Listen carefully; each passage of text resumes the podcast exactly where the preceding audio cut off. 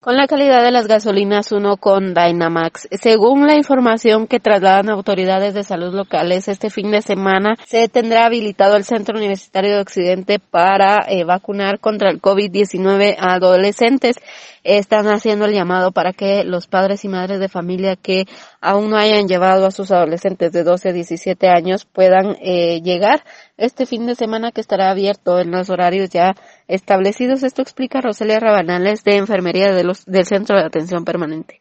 El día de ayer pues se iniciaron algunas sesiones con la universidad para San Carlos para poder abrir el fin de semana para que eh, los padres de familia que no puedan llevar a sus hijos en el transcurso de estos días pues puedan eh, facilitárseles verdad el, el sábado y el día domingo en los mismos horarios que hemos venido trabajando inclusive pues se ha estado trabajando hasta ya más tarde, ¿verdad? Han terminado los compañeros hasta las tres, tres y media de la tarde para eh, concluir con, con la población que ha estado demandando el servicio.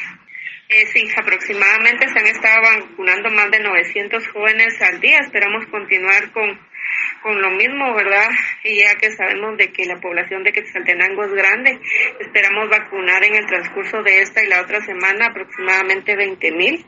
Yo sé que no es difícil ni imposible porque desde ya sé que la población pues está esperando, estaba esperando, ¿verdad? Que se habilitara eh, la plataforma y aparte de eso pues que se contara con el recurso de los insumos que son indispensables para el distrito de salud. El llamado entonces es a que la población pueda llegar al CUNOC en la Avenida de las Américas y que puedan llegar a, vacunar a adolescentes de 12 a 17 años este fin de semana. Con esto vuelvo a cabina, como nos escuchamos.